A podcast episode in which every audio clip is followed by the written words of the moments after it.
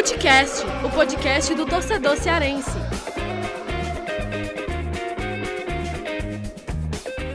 Vem com a gente, rapaziada, Futecast de volta e agora, mais uma vez, eu, Lucas Mota, estou aqui com o Thiago Minhoca, o mago dos números, e a gente recebe aí mais um convidado especial, é, o presidente do Fortaleza, Marcelo Paes, é, desde finzinho ali de 2017, né, Paes, no, no cargo de como presidente, é, já tem conquistas super relevantes aí como presidente do clube, né, a campeão da Série B, a melhor colocação ali na Série A, no, entre os top 10 né, do, do, do Brasileirão.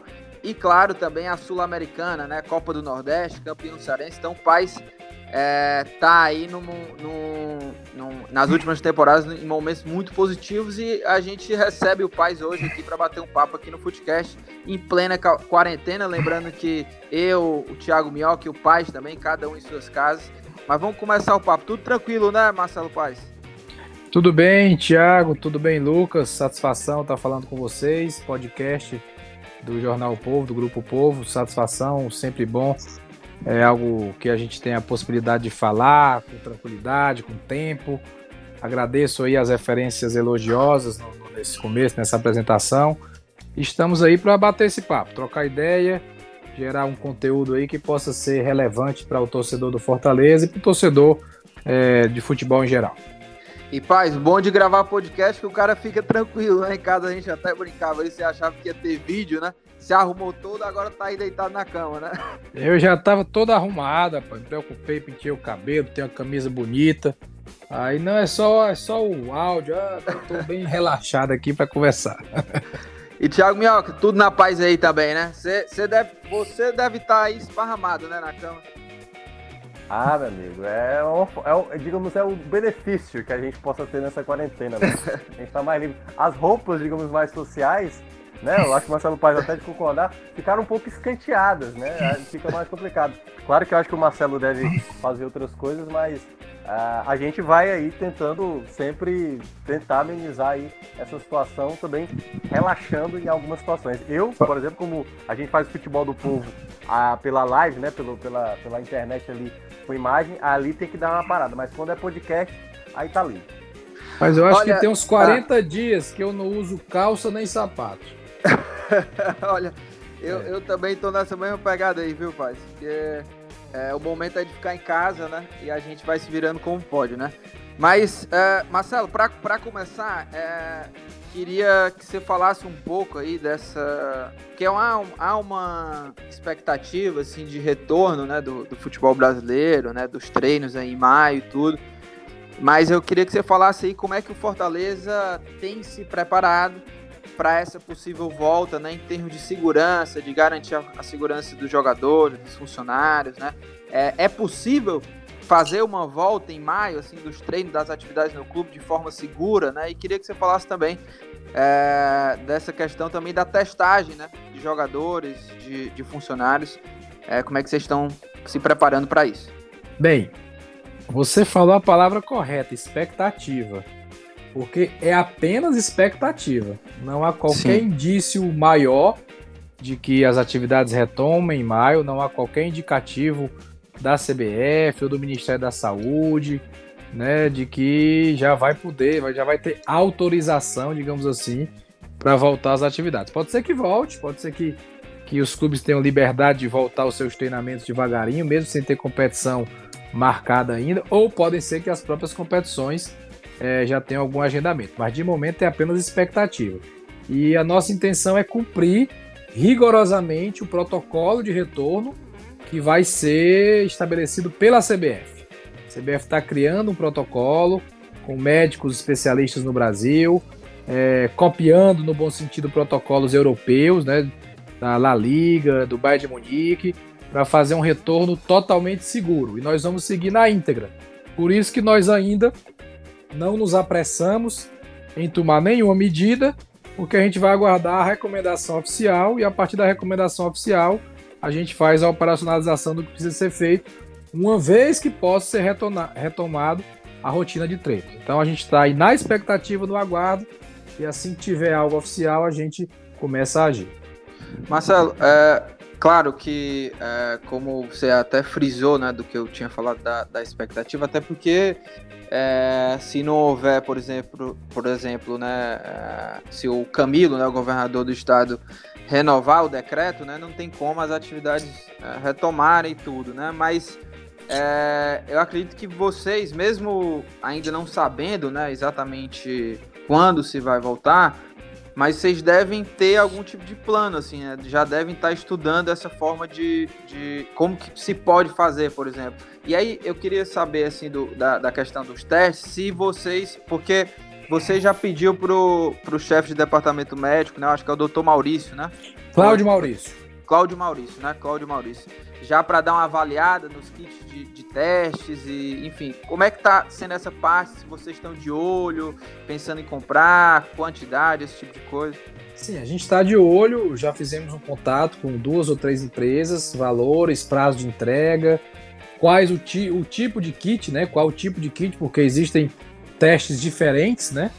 Existem alguns tipos de teste, mas como eu falei, a gente vai seguir o protocolo indicado pela CBF. Se a CBF indicar que para o primeiro treino tem que estar tá todo mundo testado com o teste modelo tal, a gente vai adquirir o modelo tal e vai fazer o teste dos jogadores. E o teste não pode ser só dos jogadores, ele tem que ser de todo mundo que vai participar de um treino, né? Comissão técnica, funcionários ligados ao futebol, massagista, roupeiro, né? Todo mundo, é, cozinha. Então tem, tem muitas incertezas ainda. Será que o melhor é você treinar em dois locais? Ah, leva um grupo pro PC e outro pro CT. Ou será que é melhor concentrar em um local só? Será que é melhor que o atleta leve a sua roupa de treino de casa e, e, e volte para casa com essa mesma roupa, não colocando na rouparia do clube? Então tem muitas situações particulares que não estão claras ainda, entendeu? Que vai depender justamente desse protocolo.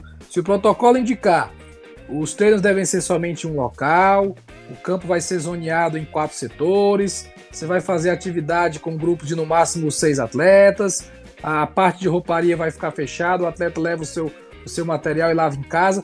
Tudo isso são detalhes que a gente vai aguardar esse manual. Eu acho que é mais prudente, é mais correto, é mais seguro e a gente está pronto aí para fazer na íntegra. Claro que a gente já vai conjecturando internamente algumas situações, mas apenas um exercício. O importante é quando vier o manual. Aliás, ô Marcelo, eu queria saber exatamente é, se a CBF, né, enfim, a Federação Cearense, não, não sei, se já estabeleceu um prazo, enfim, um, uma data para começar a, enfim, a, a, definir esses protocolos, né? Porque é, acredito que para os clubes, assim, quanto antes, pelo menos ter uma noção como vai ser esse protocolo, do que é que os clubes precisam, para até ter uma noção de, de, de, volta dos jogadores, de treinamento e tudo mais. Já foi estabelecido um, um prazo para isso? Não, nem um prazo. Eu acho que justamente como ainda não se tem certeza de qual a data é, vai poder ter o retorno, acho que por isso até que os manuais não chegaram ainda. Porque o manual é uma sinalização de retorno, né? Então, até agora, posso garantir a vocês que não tem nenhum prazo estabelecido nem por federação local nem pela CBF. E, e, Marcelo, como é que, entrando também na, na parte já desse mês de, de abril, né? É, você até fez algumas projeções é, anteriormente, né? É, acredito que até na live do, do clube, né? Falando sobre a projeção até de, de prejuízo, né, de receitas que não entraram, por volta de 3 milhões e tudo. Uh, mas a gente está chegando aí no, no fim de abril e eu queria que você falasse um pouco, né, tentasse dar um balanço aí desse mês, como é que foi esse mês, né, um mês totalmente paralisado, né, porque ali em março ainda tiveram algumas, alguns jogos, né, do, do calendário, mas o mês de abril, né, uh, tudo paralisado, férias para os jogadores, enfim, uh, como é que. Qual é o balanço desse, desse mês de abril aí no Fortaleza? É, um mês sem nenhuma atividade no futebol e, e nenhum esporte do clube, né? Nem futebol feminino, nem na base, nem nos esportes amadores e olímpicos. Todo mundo em casa, férias coletivas, férias também para funcionários. É, a parte comercial do clube teve uma, um momento mais ativo, a promoção que nós fizemos, que gerou uma receita até boa de aproximadamente 500 mil reais. Não é lucro, é receita, né? é faturamento. Mas ajuda nesse período. Nós conseguimos transformar estoque em dinheiro, né? então isso é importante. É, fizemos o uso da medida provisória 936, é, fazendo suspensão de contrato de trabalho de 170 colaboradores do clube. Essa medida visa garantir os empregos, os salários e estabilidade. Ninguém perdeu um real e ninguém perdeu seu emprego, então algo para proteger o trabalhador do, do Fortaleza.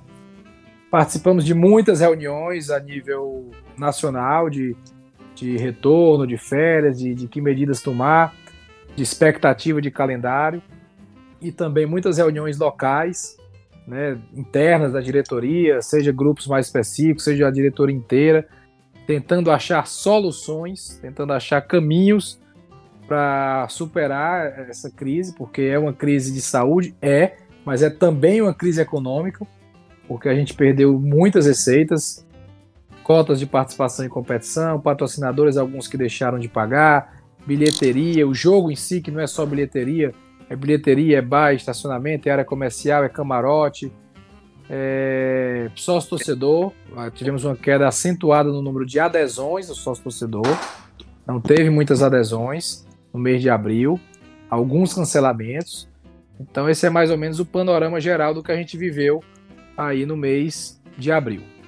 Mas estamos tentando superar e finalizar abril com, com o máximo de coisas em dia, sobretudo as pessoas. Nossa prioridade é que as pessoas que têm sua única fonte de renda, o clube, possam receber as suas remunerações. E aí, Paz, até para abordando essa questão financeira, né, que naturalmente, né, é, a gente percebe que afeta todo mundo, a questão econômica que você colocou. É, e o Fortaleza vinha nesse período de transição, né?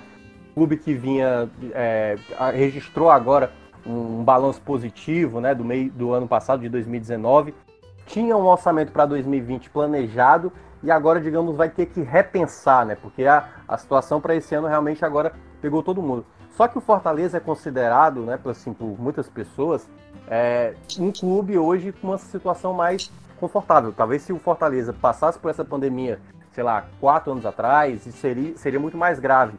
Então hoje o Fortaleza, dada essa condição, que já vai ser difícil para todo mundo, ele tem realmente assim um, um, uma situação financeira que não vá ter nenhum tipo de, de consequência muito séria de, quando voltar à normalidade, digamos assim?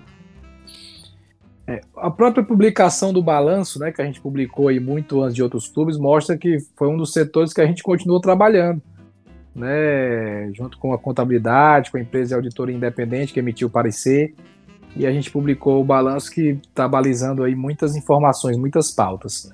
Fortaleza é um clube organizado que não tinha dívidas, mas não tinha dinheiro sobrando.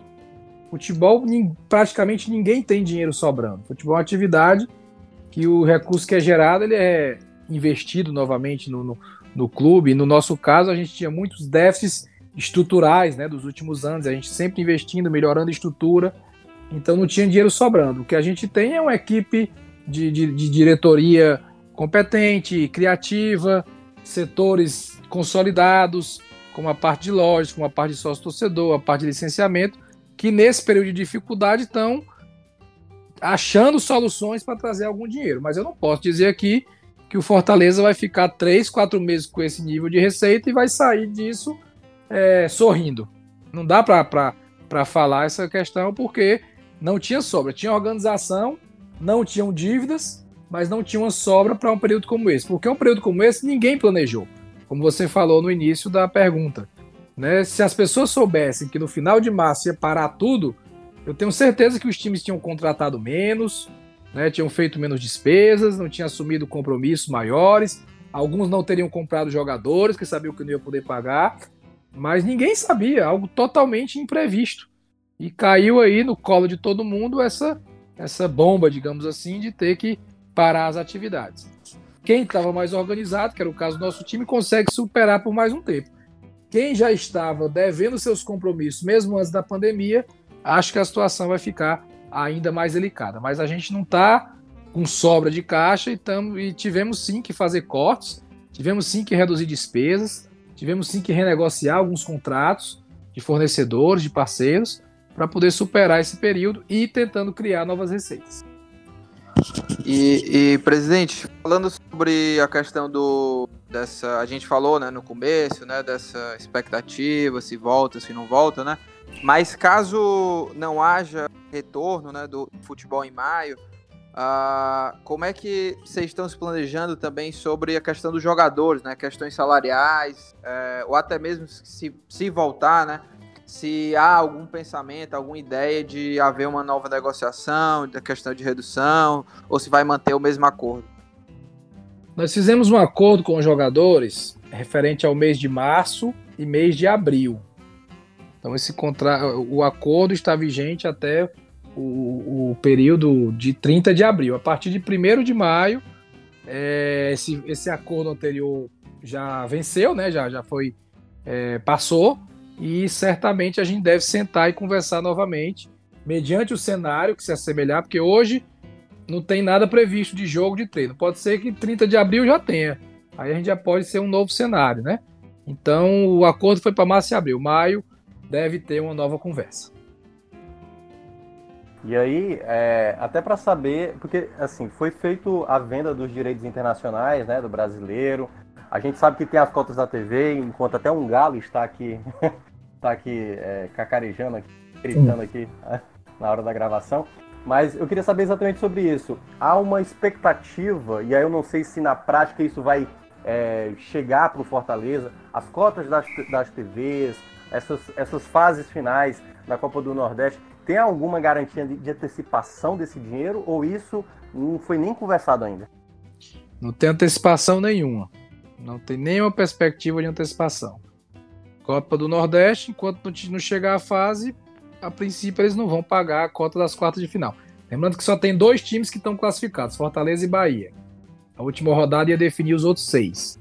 Né, mas não tem previsão quanto a isso. Copa do Brasil, que a gente já está nas oitavas, também não tem previsão de antecipação. É... Há uma fala de que talvez, talvez, a Globo possa é, é, reduzir algum pagamento aí é, é, de cota de, de, de, transmissão do Campeonato Brasileiro. Não sei se isso vai se concretizar. Espero que não. Espero que não. É, a Turner, no momento, está discutindo aí com os clubes, com não só o Fortaleza, como é que vai ficar o contrato. É, e cota de transmissão de direitos internacionais foi aprovado as empresas que vão transmitir. São, do, são, dois, são dois contratos diferentes, são dois produtos diferentes. Um produto é transmissão internacional, o outro produto é streaming for betting, que é nos sites de aposta ficar passando o jogo ali em tela reduzida para quem está apostando. São dois direitos diferentes. As empresas foram aprovadas, mas agora que vai entrar na fase de contratos, de minúcia, de documentos. Então também não é um recurso que deva estar disponível nos próximos dias. E olha, voz, o, ontem até assisti lá, a, a gente está gravando aqui numa sexta-feira, né? Dia 24 de abril. E, e na, na quinta-feira, dia 23, né? Você participou de uma live lá com o pessoal da Consultoria, com o Fernando, né? E você até ressaltou a questão dessa, dessa união dos clubes, né? E, durante essa quarentena e tudo. E aí, uh, o que eu queria saber de você, assim, trazendo para o lado do Nordeste, né? É como é que tem sido uh, essa proximidade com os dirigentes aqui dos clubes do Nordeste, quanto ao Nordestão, né? Como é, o que é que tem se debatido, se vocês é, têm se reunido também.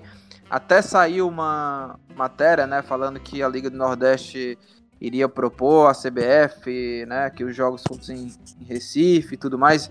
Eu acho que o, o pessoal até lá do jornal acho que entrou em contato com você, se eu não me engano, né, já enfim. Mas queria saber é, como, é que, como é que tem sido assim, esse diálogo entre os clubes do Nordeste, o que é que se tem pensado para a Copa do Nordeste?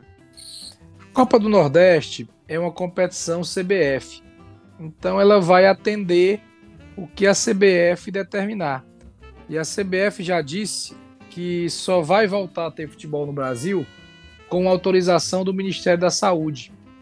Então é, segue a mesma lógica. Nada que que os clubes do Nordeste possam conversar ou sugerir no momento, vai pautar é, o retorno. O que vai pautar o retorno é o Ministério da Saúde autorizando ter jogo de futebol, seja com portões fechados, seja com venda de ingresso. Então, O que for a mais do que isso é especulação.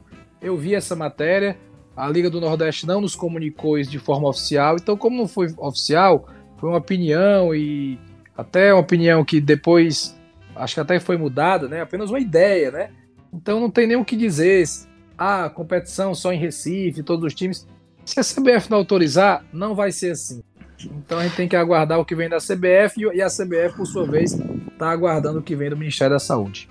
Olha, e para fechar esse primeiro bloco, paz, uh, queria que você falasse só mais uma, uma coisa relacionada ainda ao calendário, que é uh, muito tem se falado, né? O, o, até você já falou também uh, publicamente, o Robson também conversando com a gente aqui no Footcast, falando sobre esse calendário aí do Brasileirão, né? Que a ideia é, é, enfim, fazer estadual, Copa do Nordeste, cumprir as 38 rodadas, e é possível que entre em janeiro de 2021, né?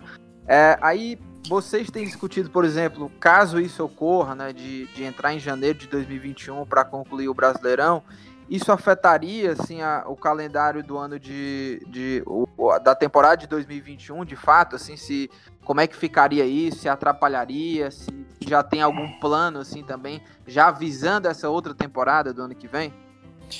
Deve afetar, né? Se o calendário entrar em 2021, vai afetar o calendário de 2021, vai, vai encurtar, talvez a, as competições estaduais fiquem mais curtas ainda, numa situação de exceção, mas os clubes não têm ainda essa definição. Essa definição também vem da CBF. O que eu tenho acompanhado através das reuniões e o Manuel Flores, que é o diretor de competições, é que a CBF tem plano para diversos cenários. Por exemplo, se puder ter jogo a partir de 20 de maio, ela tem um plano para o calendário. Se for a partir de 5 de junho, se for a partir de 15 de junho, se for em julho, cada cenário ela tem um plano de atuação de como concluir as competições e até onde vai o calendário. Então, eles não revelaram isso, acho que para não gerar uma especulação maior, é, mas certamente se entrar no ano de 2021 vai, vai alterar o calendário de 2021.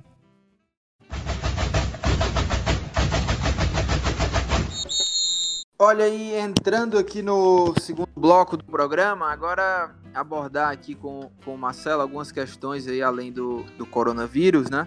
É, e queria começar já falando também sobre a torcida, Marcelo, né? A torcida do Fortaleza tem é, mostrado, assim, tá de parabéns, né? Tem feito festa dentro do estádio, tem ajudado o clube é, de forma muito significativa, né? A gente até fez, utilizou um levantamento feito pelo pessoal da própria Pluriconsultoria, uh, dessa evolução né, da, da, da participação do, do, torcedor na receita do clube, né? Que em 2014 era de 7 milhões e em 2019, né, agora no último ano, chegou a 58 milhões, né? Isso, obviamente, levando em consideração bilheteria, sócio torcedor, né, compra de produto licenciado e, e o próprio pay-per-view. É, e aí eu queria saber de você o seguinte, é, como é que como é que vocês, é, o que que você pode falar, né, assim, de, de, de, torcedor, né? Você já fez vários elogios à torcida ao longo da, da, desse trabalho, né? E o torcedor sempre vem mostrando o resultado. É, como é que você vê, né? Como é que você analisa esse, essa evolução da torcida é, ao longo dessas últimas temporadas e a torcida do Fortaleza realmente é uma torcida ali que fiel, né, que está sempre presente é, em todos os momentos, né, porque desde a Série C até, por exemplo, esse ano a uma Sul-Americana, né? Bem, a torcida do Fortaleza sempre foi grande, ela sempre teve aí para apoiar o clube. É, se a gente pegar, puxar pela memória, anos anteriores, né, década de 80, década de 90, tem grandes espetáculos da torcida do Fortaleza, de presença, né, de, de, de festas, de, de feitos o que a gente buscou fazer foi que esse torcedor ficasse cada vez mais engajado, cada vez com mais motivos para consumir os produtos do clube. E, eu, e, quando eu falo produto, não estou falando só de camisa, estou falando de futebol. Futebol é um produto de entretenimento. A experiência de jogo, match day, é um produto de entretenimento. Por isso que a gente agregou banda, música ao vivo, serviço para criança, é, camarote, área comercial, alimentação, para que o dia do jogo seja algo mais atrativo. A torcida sempre teve aí. Quando você oferece algo de qualidade, ela consome. Fortaleza tinha uma loja só que era no PC, hoje tem nove. O plano de sócio torcedor ampliou muito. Produtos licenciados, basicamente antes era só a camisa de jogo número um. Hoje tem vários tipos de camisa para homem, para mulher, para criança, para adulto. Tem linha pet, tem, tem vinho, tem calçado, tem chaveiro, tem álbum de figurinha, tem filme, tem revista, tem série. É muita coisa. São muitos produtos que a gente foi criando porque tem um público consumidor grande e um, um público consumidor fiel, um público consumidor que valoriza a marca do clube e faz a roda girar, né? Esse número que você citou aí de crescimento de 2014 para 2020 de praticamente 700% de participação do torcedor, isso mostra o quanto essa galera vem chegando junto. E ela sempre vai existir, a torcida sempre vai ser grande.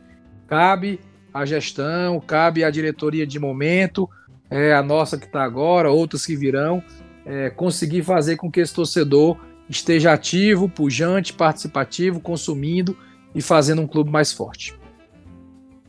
E aí eu já, é, já saber também, né, fora essa questão do coronavírus, mas ainda um pouco relacionado a isso, é, você que tem, obviamente, confiança muito grande, uma amizade muito grande com ele, né, como está Rogério Senna, o que é que o Rogério Senna está fazendo né, em meio a esse período de paralisação?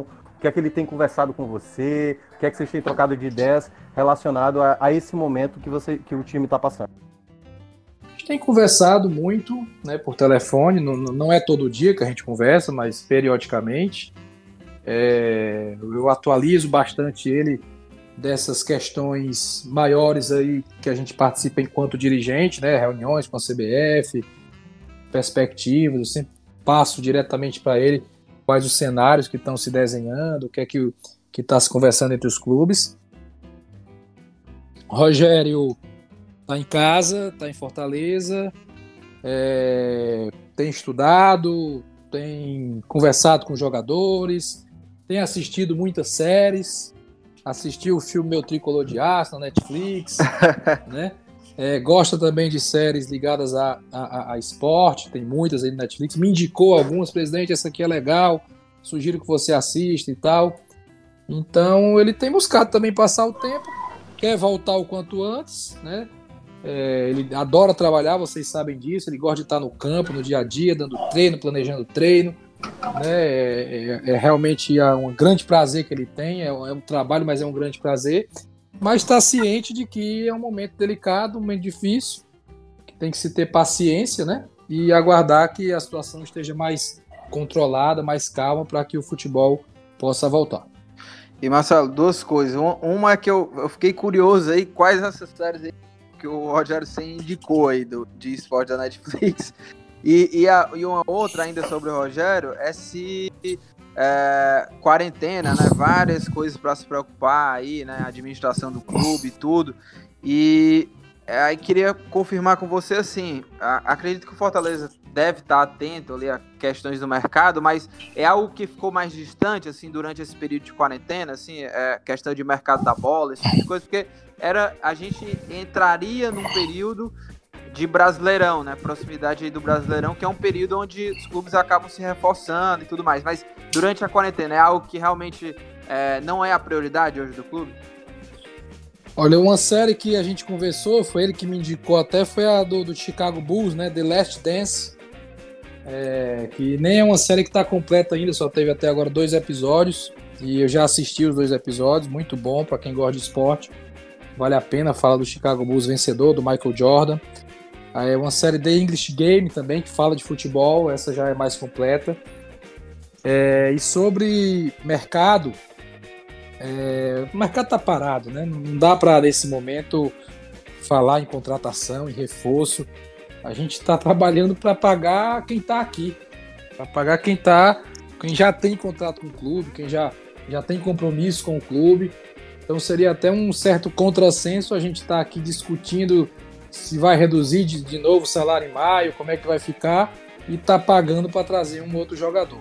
A não ser que o jogador viesse de graça, sem custo de direitos econômicos, com salário para ser pago só quando começar as atividades. Então, eu acho que são assuntos que nesse momento não cabem. Não cabem contratação no período em que é uma recessão, em que a gente tem que primeiro honrar com quem já está no dia a dia com o clube. Aliás, eu queria até complementar ainda em cima dessa questão, é a questão do, do Thiago Orobó, né, que estava na América de Natal. Ele fez um pré-contrato, é, como é que está a situação dele? Thiago Orobó tinha um pré-contrato desde o início de março com Fortaleza. Ele só se apresentaria ao Fortaleza, se eu não me engano, em junho, que é quando terminaria o contrato dele com o América de Natal. Porém, com o início da pandemia, o próprio América de Natal nos procurou, através do empresário, para liberar já o Thiago Orobó, porque eles sabiam que para ele ia ficar pesado ficar pagando mais um jogador sem perspectiva. Então o Thiago Orobó já tem um contrato é, com o Fortaleza, ainda não está registrado em CBF, mas um contrato que passa a vigorar a partir do retorno das atividades. Então, no primeiro dia de treino do Fortaleza, o Thiago Orobó já vai estar presente para poder treinar e disputar as competições que ele puder disputar, né? Porque Copa do Nordeste ele já jogou pelo América, Copa do Brasil também já jogou pelo América. E Paz, lembrar aqui também de um momento muito marcante aí da, da tua gestão, né? Que foi essa a participação na Sul-Americana, né? É, acompanhei de perto lá a cobertura, né? A gente esteve lá, eu, Miguel Júnior também. É, enfim, foi algo realmente é, muito marcante para o torcedor tava, você andava pelas ruas lá de Buenos Aires, tinha torcedor em todos os lugares com camisa, era impressionante isso. É, parecia um carnaval assim fora de época da, da torcida, né? É, vocês colocaram inclusive o forró lá naquele restaurante, lá fizeram realmente uma, uma grande festa. É, qual, qual, qual foi o saldo assim dessa, dessa sul-americana em termos de, de arrecadação para Fortaleza, rapaz? Assim, em termos de é, da participação, né, em si do jogo, mas dessa participação da torcida também, enfim, qual foi o saldo financeiro total dessa participação do Fortaleza na Sula? Bem, eu não tenho esse número específico da Sula, né? É, houve um saldo, porque é, a gente recebeu a cota de 300 mil dólares, dessa cota foi descontado. Descontado não, né? O clube arca com a, com a viagem e hospedagem, foram valores bem altos é, o voo fretado, que parte do voo, boa parte do voo foi pagada por torcedores, mas o hotel em Buenos Aires é um hotel num custo alto, tudo em dólar, né? É, mas houve um saldo financeiro e, e, a bilheteria do jogo em casa, bilheteria como um todo, eu acredito que em torno de um milhão de reais aí o Fortaleza tenha tido de, de, de saldo financeiro. Não é um número preciso, eu tô, eu tô chutando aqui com uma certa proximidade, perto do gol, certo? Eu não tenho o um número preciso de cabeça, mas somando renda, somando é, cota, é mais ou menos isso. Mas isso não é o mais importante. Eu acho que o mais importante foi o que nós apresentamos. Eu acho que o Fortaleza, apesar da eliminação ainda na primeira fase, saiu maior dessa competição. Passou a ter uma primeira imagem internacional muito positiva. O jogo no Castelão foi um grande espetáculo da torcida. Estádio lotado, sem ocorrência, sem briga é, com festa lindíssima, com futebol apresentado de alta qualidade nos dois jogos. O Independiente, que é um gigante, parabenizou o Fortaleza em suas redes sociais. E olha que isso vindo de argentino não é fácil, nós sabemos disso, né? E eles tiveram toda uma decência e, e, e a iniciativa de parabenizar o Fortaleza. Então, acho que o Fortaleza saiu maior e pegou gosto pegou gosto pela competição e vamos trabalhar para que, quem sabe, possamos participar de novo ano que vem. Marcelo, aí até para trazer uma pergunta, a gente fez essa mesma pergunta para o Robson, né? É, eu sei que você, tipo, você já trabalhou no Fortaleza, já começou sendo como torcedor do Fortaleza, indo para a arquibancada, né? Fez parte até da, da, da base do clube, né? Inicialmente. Mas eu queria exatamente do seu período como presidente do clube. Qual é o jogo mais marcante dessa gestão do Marcelo Paz? Você considera aquela vitória do Fortaleza contra o Botafogo na volta do Rogério Ceni, o jogo do acesso que foi ah, lá da, da, da, da Série B é, para a Série A, é, o jogo da, da, comemoração do centenário. Qual foi o jogo que você considerou assim, mais representativo? Até esqueci, né? O jogo da Sul-Americana, né? O, o, o, primeiro jogo internacional do Henrique Cearense. Qual é o jogo mais marcante de Marcelo Paes? É só um mesmo que eu posso escolher? É, tipo assim, eu sei que são vários, né? Faça aí dos, dos é. top, né? O top é, 3, vamos lá. Né? Eu vou, eu vou escolher o mais marcante O título brasileiro, o jogo contra o Havaí, lá em Floripa. É, é uma consolidação de um trabalho, é o maior título da história do futebol cearense. É, foi lindo, foi grandioso, a emoção daquele dia foi, foi sensacional. Mas tem outros jogos muito importantes. Os dois jogos contra o Independiente foram jogos inesquecíveis. É, as finais do Campeonato Cearense, as duas vitórias sobre o Ceará, Fortaleza muito bem. Desde 74 que o Fortaleza não vencia o campeonato, vencendo os dois jogos. Os dois jogos contra o Santos no Campeonato Brasileiro foram marcantes demais. Tá? Aquele empate na Vila, em que no intervalo eu temia pelo pior, 3 a 0 fora de casa, e o time teve muito brilho e conseguiu um empate. E, e o jogo em Fortaleza, em que o Santos fez um jogaço. O Santos jogou muito. E a gente venceu o Santos jogando muito no Castelão, um jogo de altíssima intensidade. A final, finalíssima da Copa do Nordeste em João Pessoa, em que eu levei o troféu pro meio da galera, né? Entrei junto com a torcida levando o troféu para mostrar que é deles e é deles mesmo. Então tem muitos jogos aí marcantes que fazem parte dessa história, que ficam na memória do coração. O jogo do centenário contra o Paysandu, uma festa linda, né? Uma festa sensacional, uma simbologia muito grande ali de tudo que a gente viveu, os 100 anos do clube, a vitória no final do jogo, o gol do Gustavo que muito tempo não fazia gol. Então tem, tem muita coisa aí que é, é difícil escolher só. Eu escolhi o primeiro jogo contra o Havaí do título brasileiro, mas tem vários outros aí que são altamente marcantes.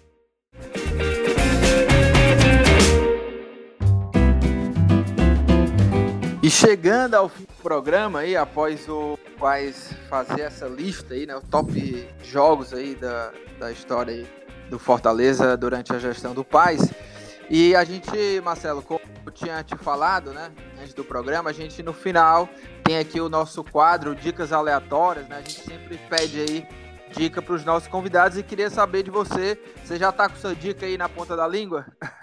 Mas a minha dica imperdível para o torcedor do Fortaleza é a série Primeira Vez na América. É a primeira série de um clube de futebol. Tá no, no na, na plataforma Hotmart. Tá lindo, tá sensacional. Tive a oportunidade de assistir o primeiro episódio. É impossível não se emocionar. Quem torce Fortaleza, é impossível não se emocionar com esse material que foi feito de altíssimo nível. Nós levamos a equipe dentro do avião do Fortaleza para Buenos Aires. Eles tiveram acesso a vestiário, a treino, a mesma coisa no jogo de volta, o ônibus até o estádio, aquela festa da torcida, o vestiário. Então é imperdível. Eu sei que teria outras dicas para dar aí de, de Netflix, de, de, de, outras séries que as pessoas têm mais acesso, mas eu recomendo essa série. É, primeira vez na América, o torcedor do Fortaleza e o amante do esporte como um todo vai se emocionar. Vale a pena pelo contexto, pela história e pela qualidade do material produzido. E, e Marcelo, só para é, a série, né? Ela está disponível no, no canal do Fortaleza no YouTube, né? E não, essa... não, não, não está disponível no YouTube. Ela é adquirida através dessa plataforma Hotmart. Ah, Hotmart, né? É, e, Mart. E a... Hot o quê? Marte. Ah, Hotmart, né? Beleza, beleza, então. Tá aí, Marcelo, te agradeço bastante aí pela, pela disponibilidade, né, de participar com a gente aqui no Footcast e obrigado mesmo, um grande abraço, hein? Eu que agradeço, obrigado pelo espaço, pela oportunidade, um bate-papo bem descontraído, bem leve. Sucesso a vocês, fiquem com Deus. E Minhoca, suas considerações finais aí do papo de hoje. É isso, agradecer mais uma Marcelo ter disponibilizado. Agora todo mundo praticamente trabalhando aí via internet, né? Tipo, a gente nessas conexões. E, e pedir pro pessoal aí compartilhar o nosso conteúdo, né? O Fortaleza que está acompanhando aí, compartilhar o nosso conteúdo. Na próxima semana aí a gente vai trazer mais informações aí desse momento que a gente está passando para a gente alinhar aí as coisas e quem sabe o nosso futebol voltar aí para todo mundo aí né, se beneficiar. É isso, este podcast é do Povo Online, edição Mariana Vieira e roteiro Lucas Mota e Thiago Minhoca. Obrigado, rapaziada. Até a próxima semana. Valeu. Valeu, abraço.